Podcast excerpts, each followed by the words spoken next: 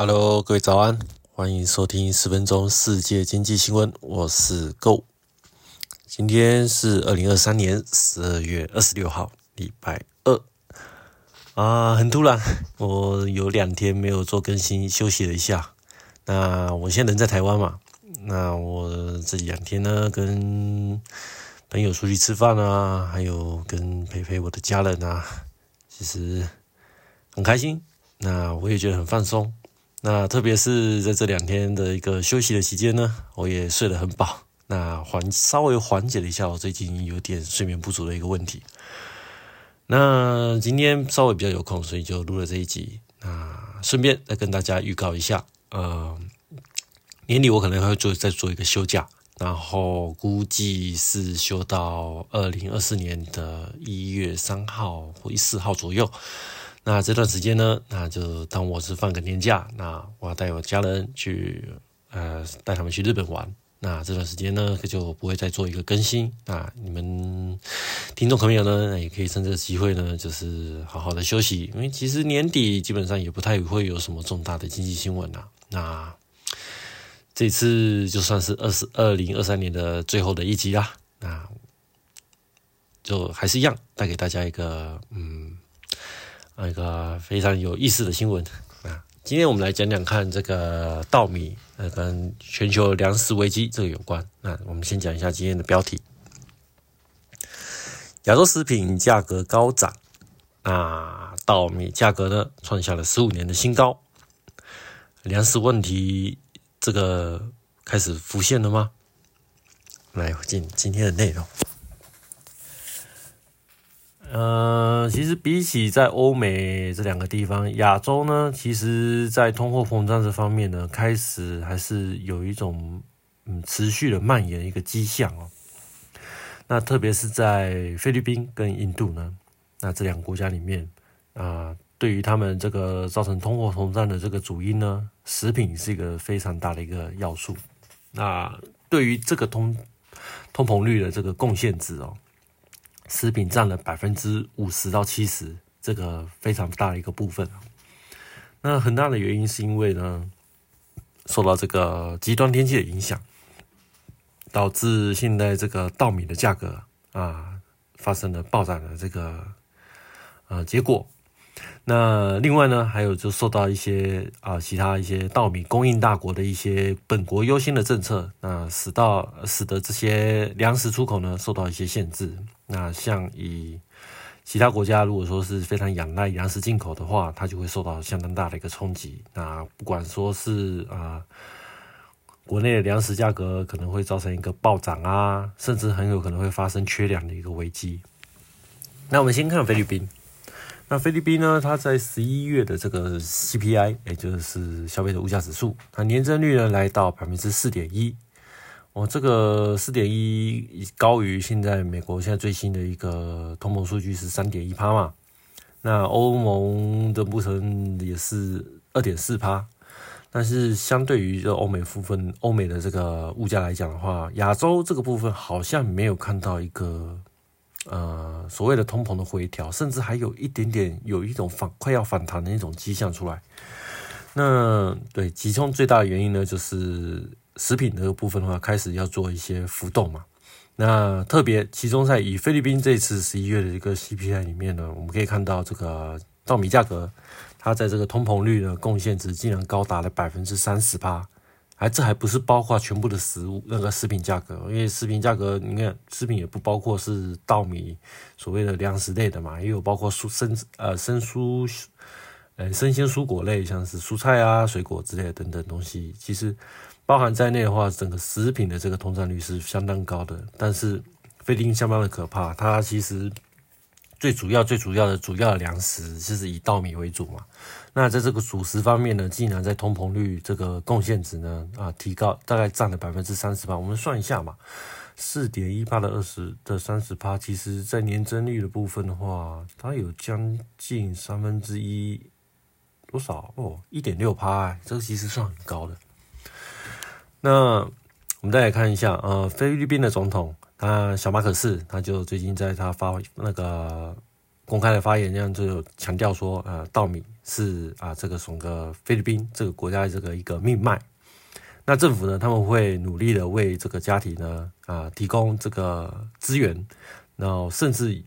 不排除会在这个明年这个二零二四年的时候呢，会针对稻米这个价格呢设定一个临时的上限，也就是说，他要去做一个啊所谓的动涨止那个止涨的一个政府去做一个干预的一个措施。那我们来看一下去年好了啦。去年我们知道那个俄乌战争因为开打，然后不止造成了这个欧洲地区的一个石油天然气的这个暴涨之外呢，同时呢也针对这个所谓全球的小麦跟玉米的价格呢，也造成一个大幅的上涨。那包括能源、包括食品这两个双 这两个最容易受到这个能源就是最容易受到这个波动物价价格波动的这两个商品呢，啊。同时之间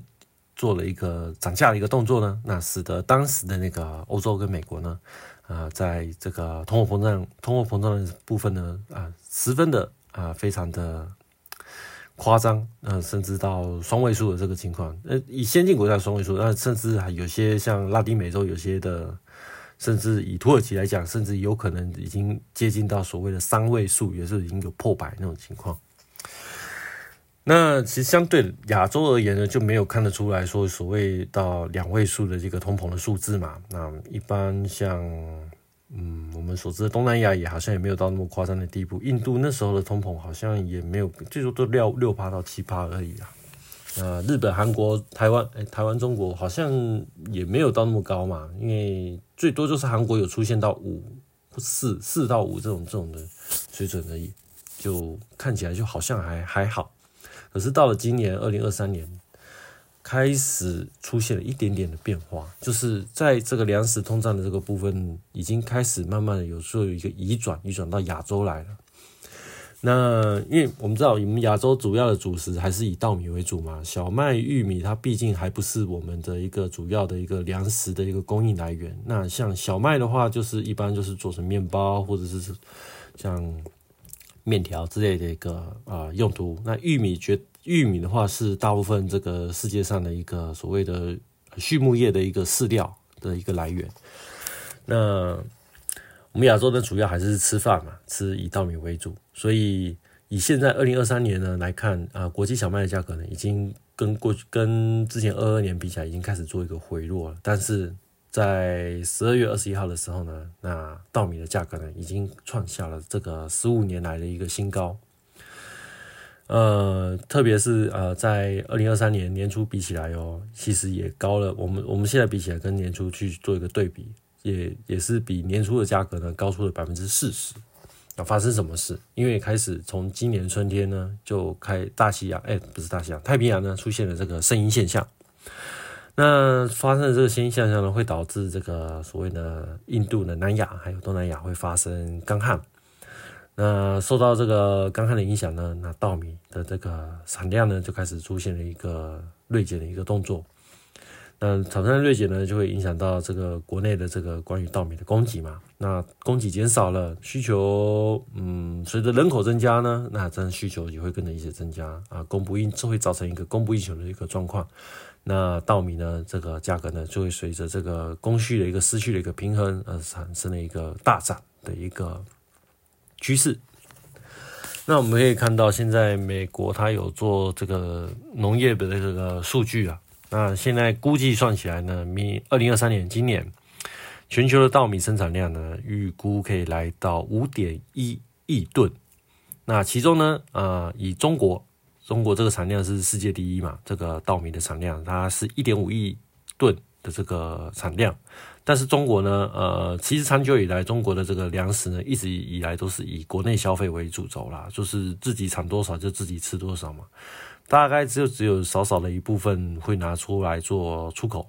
的这个呃一个粮食的一个出口的一个输出。那因为这个少这个部分呢，大概占总体这个中国的总生产量大概只有十八左右，所以一直以来这个呃稻米呢，呃是它的国际价格呢，其实就是处于在非常容易波动的一个状况。那你国际价格的这个稻米的价格出现了一个重大的一个波动的话，那针对于其他那些急需要一些呃像是粮食的进口国，或是急需要一些粮食的那个啊，可能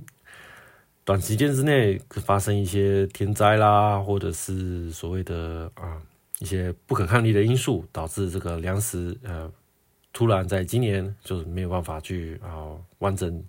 的去啊满足现在国内的这个所谓的粮食的需求，那他们就需要去做一个进口嘛。那以今年来统计的话，菲律宾它是世界上目前这个第一大的这个稻米的一个进口国，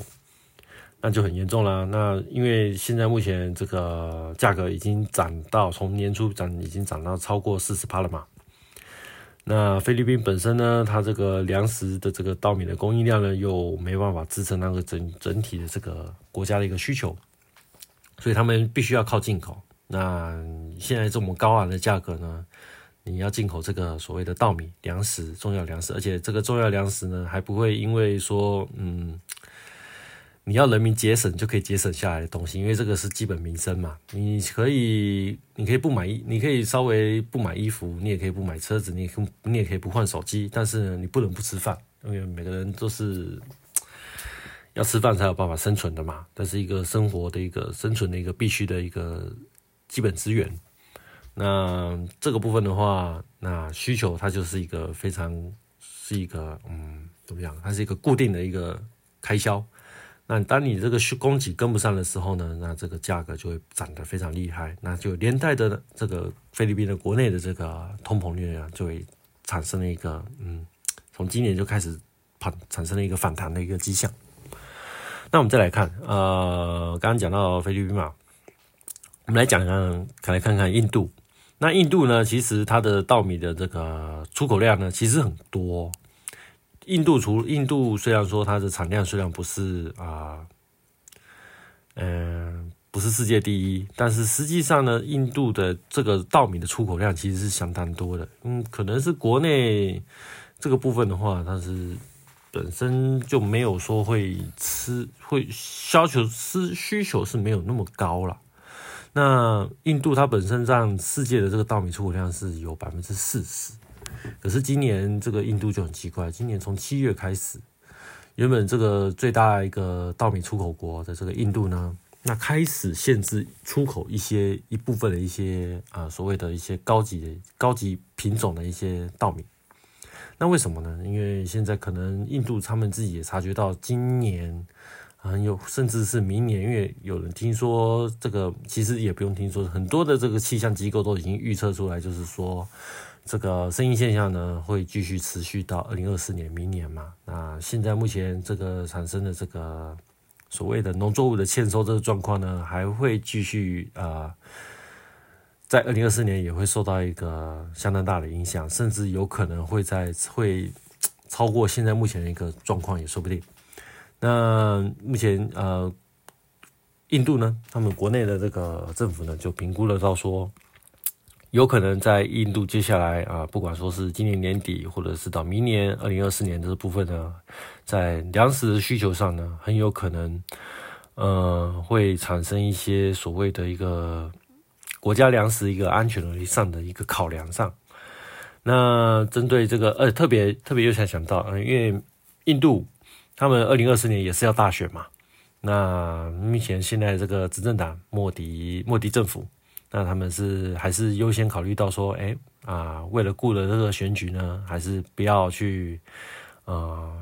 让人让明星开始出现波动嘛。那首先啊，明星最容易受到波动的部分就是所谓的经济，经济问题是最直接的嘛。那经济问题牵扯到人们的这个财富的一个所谓的增长嘛。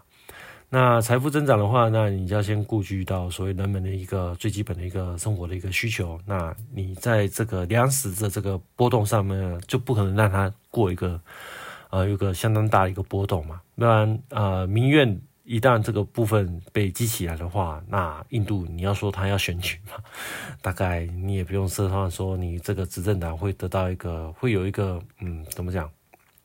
很好一个连任的这个。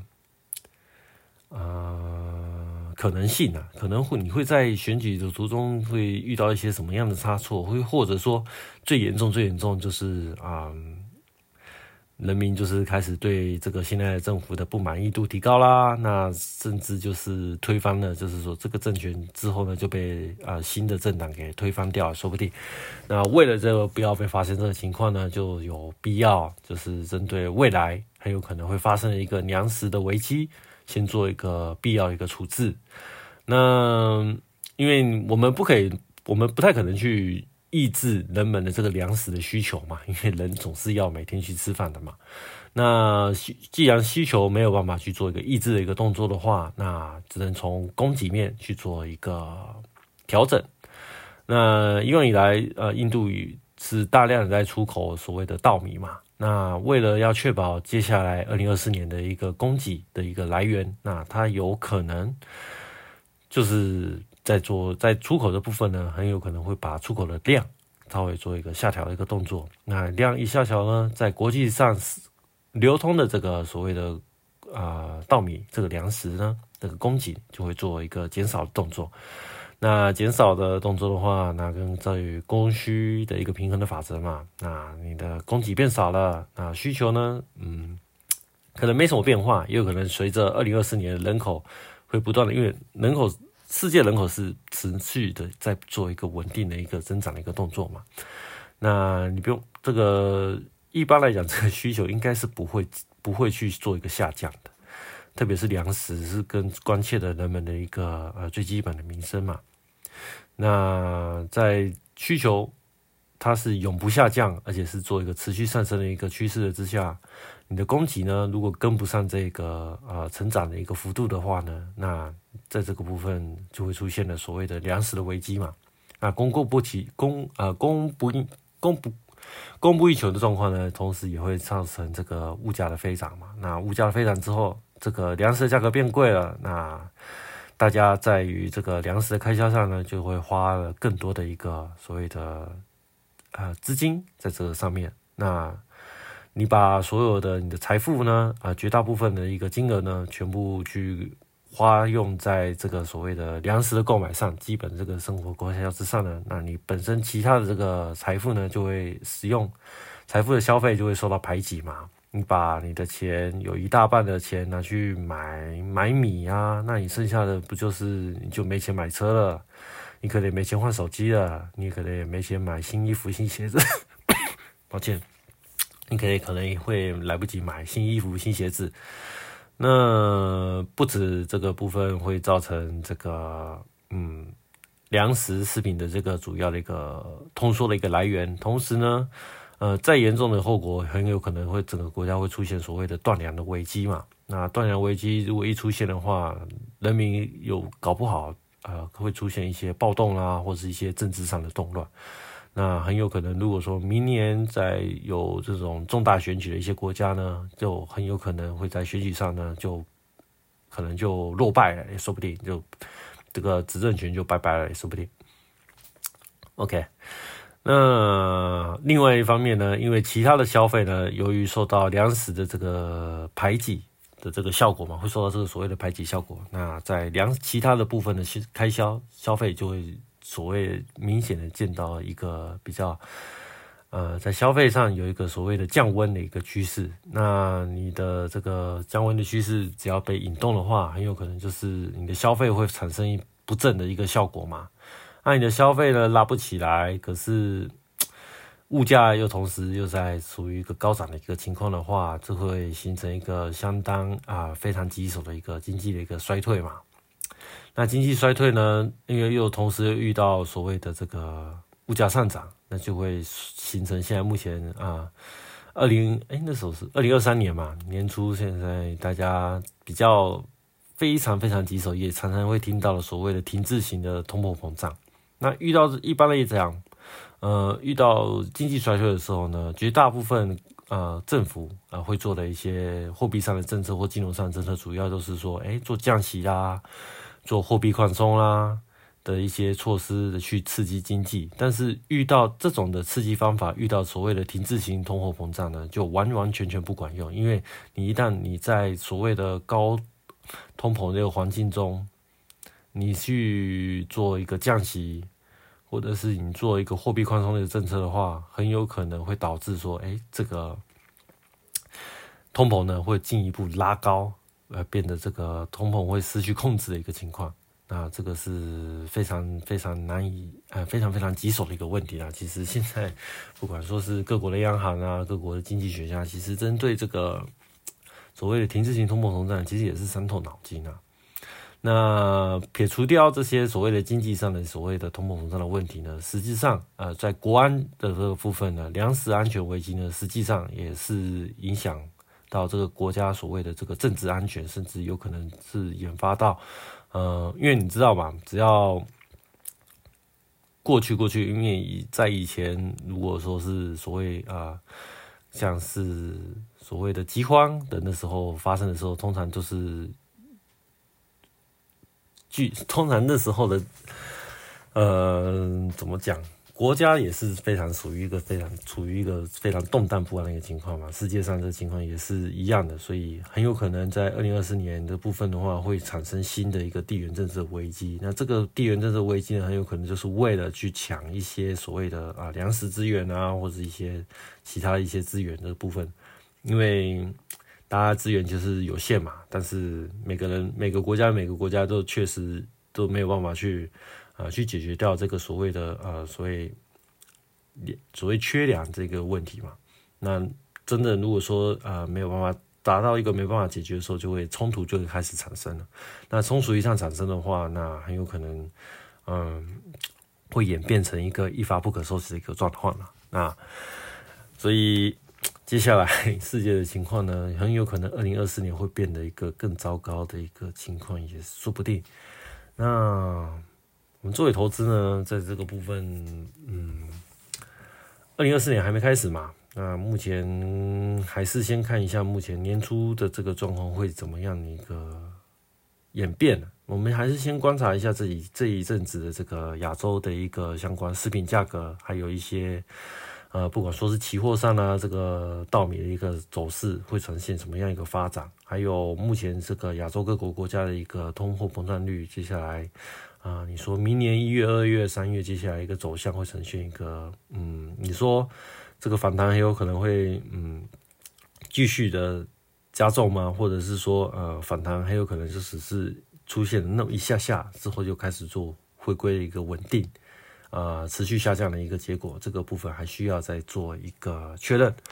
所以我们再观察看看啦。OK，那今天的分享就大概就到这边啦。哦。其实我喉咙有点痛，真是。OK，那今年二零二三年的最后一集就到这边我们结束啦。那祝大家新年快乐。那我们下一次呢，就应该是预计我是在二零二四年的一月三号或一月四号会再继续做一个连载。那那时候再见啦，我也好好休息一下，多睡饱一点，还有更有精神帮大家。继续嗯，提供一些更有趣、更好玩的，也更好玩，嗯，更有趣，嗯，更有，呃，更有知识，可以让大家学点知识的一些世界新闻啊，我们就到这边啦，拜拜。